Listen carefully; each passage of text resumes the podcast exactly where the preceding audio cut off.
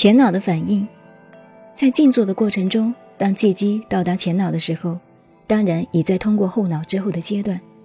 此时反应的现象不如在后脑时复杂。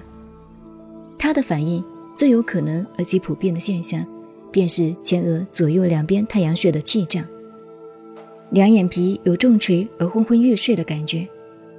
如果体力气机较为充沛的人，便感觉后眉心和山根。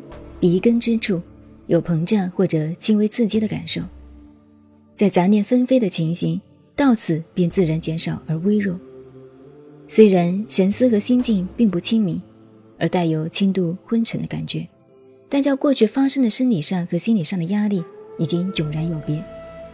唯一不好的象征便是容易引起眼睛的充血，而是眼膜有红丝如发炎的现象，并且到此往往眼观光景。或如一团太阳之光，或如月亮之光，或如点点萤火之光，有时闪烁不定，有时固定不变。不论闭眼或者开眼，都如在目前。甚至在这些光影中，可以看见人物，并预知未来的事情。因此，有人便认为这是眼通的神通境界。有许多人因为先入为主的观念，深入佛学道术的所知障。如执着圆坨坨、光烁烁等形容术语，就当为真实，而认为这种光明就是自己性光的显现。禅宗斥喝为光影门头，道家认为是幻境，就是对此初期的现象而言。其实这是因为气机在脑神经里闪烁不定，所以由心念之力与脑波的震动互相排荡摩擦，而发出暂时变化的现象，并非真实。至于光色的不定，那是由于腑脏之间潜在有未发病症的现象，例如肾脏，包括生殖神经等部分衰弱有病，往往便反映出黑色的黑点；肝脏衰病，光的反应是青色；心脏衰病，反应则成红色；肺部衰病，反应白色；脾胃衰病，反应是黄色。胆衰病反应是绿色。如果配合神秘的测验，凡是黑色光镜者主灾祸，金色主忧悲，红色主横逆，绿色主魔障，黄白色最为平安而吉祥。不过这也并非是一成不变的定法，须知一切唯心与心能转物的道理。但得正心者。魔镜可转胜，只要在自己一念的正邪之间，深自反省检点心里的思想和行为，力加忏悔，才是正理。如果眼球充血不散，必须配合医药，自然有利而无害。其次，停留在前脑的气机，有时候因为不恰当的调整和引导，便顺势而冲向鼻端，引发鼻窦神经潜在的病症。就会经常流清鼻水，变成鼻窦炎的现象。有一派道家认为这种现象便是精气走漏的毛病，必须要紧凑鼻子，使其元气不漏，才不会丧失至宝。其实这种现象是不是精气走漏，姑且不加辩论。到此紧触鼻子，倒不失为对治的良法。不过如何紧触，那是一个大问题。最好而最有力的治法，必须经过医学的验证，确认这种鼻水并不带脓汁或者其他病菌，则只要进出鼻水，然后倒吸再流的液体回去，如此多验几天就可不药而愈，另入佳境了。否则，也有人因此而多年流清鼻水而难以痊愈，因此而引发其他的病症。过去我亲眼看见许多出家的和尚和道士。或者修道学佛的人，做功夫到此都犯此病而不知其所以然的，于是便学唐末高僧胆残与寒山子的寒涕垂音来自作解嘲，真是其鼻可同也，其余不可及也。笔者过去也曾经在此过程中而受三年之患，终因天启其有，才自知其条理而转入圣境，思之。不禁为后真来者一叹：如过此一关，便有内闻檀香气味和各种香气的反应，那都是发自内脏正常的体香，并非完全是外来神秘的气息。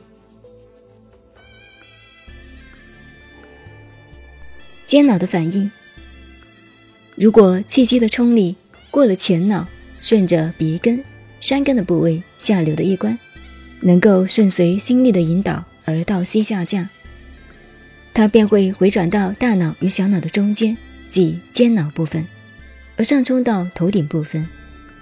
道家称此为泥环宫，密宗与瑜伽术称为顶轮与上空的泛血轮。然后神思大定，神形端直。一般注重道家修炼丹法或者内功者，便认为是督脉完全打通的现象。其实并不尽然，切勿认错。这只是气机循督脉的变化，初步打开中枢神经，进而刺激接脑的作用，促使内分泌、荷尔蒙均匀分布的最好象征而已。但往往有些人。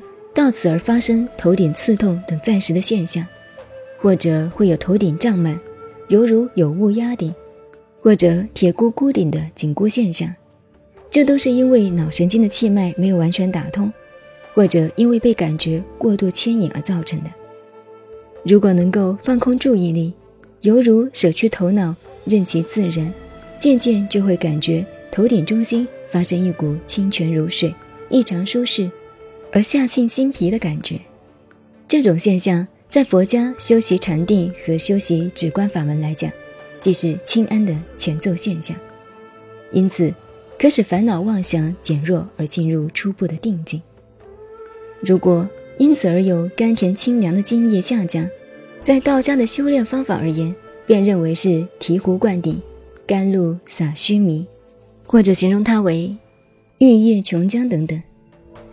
而认为这是返老还童的长生药酒，虽然言过之于神秘，但是对于人体的确是有祛病延年的功效，甚至可使胃口大开，多食与饱食可以随时消化静静，并且完全吸收食物的营养，同时也可以不食而不感觉到过分饥饿，或者服气而耐饿，到此阶段容光焕发。精神饱满，则只是附带的必然现象而已。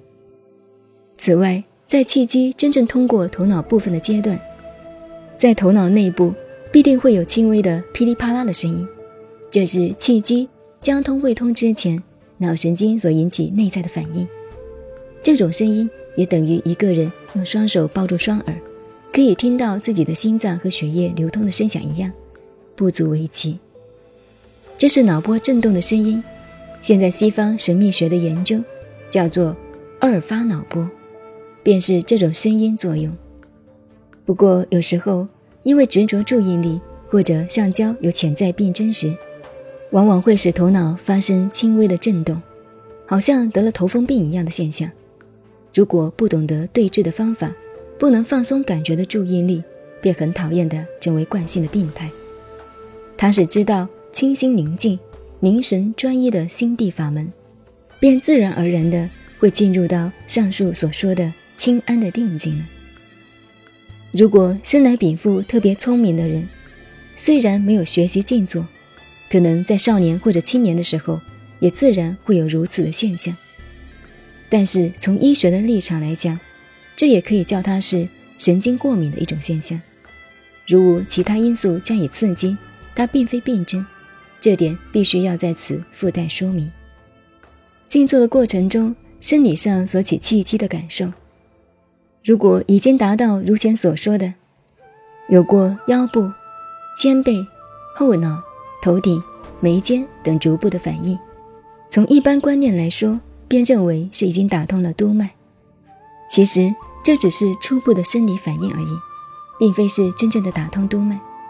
督脉真正打通。有种种症候，也有种种成乎中而行乎外的特殊象征，并且随时与任脉有互相呼应的作用。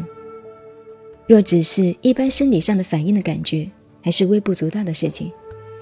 当气机经过这些逐步反应以后，它还盘旋在脑部的时候，最大的关键就是头脑部分，经常会有胀痛难受的感觉，或有沉重昏睡的情况，甚至影响眼神经、耳膜、牙龈、鼻腔等处，发生类似病痛的现象，或者有头重脚轻、脾气暴躁、容易光火，以及精神亢奋、大便秘结、不易入睡的反应，即使睡眠时也是夜梦不宁。这样说来。静坐和通过督脉的情形，比起一般不学静坐的人，反而有更多不良后果。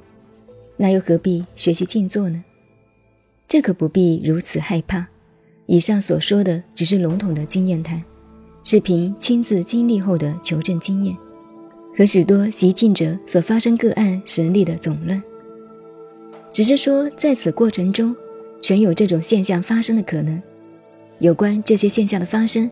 还需视个人的年龄、性别、生理、心理的健康状况而有差别，并非个个必然如此。而且因静坐的反应所发生类似病痛的感觉，并非真如生病的痛苦，也只是说有类似性和可能如此而已。总之，静坐到了气机上行到达脑部的时候，至少有了一段效果，即需要诚心守静，等待气机下降到喉管。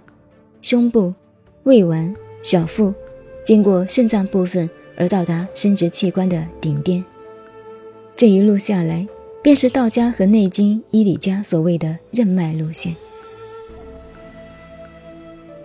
您好，您现在收听的是南怀瑾先生的《静坐修道与长生不老》，我是静静九恩，微信公众号 FM 幺八八四八，谢谢您的收听，再见。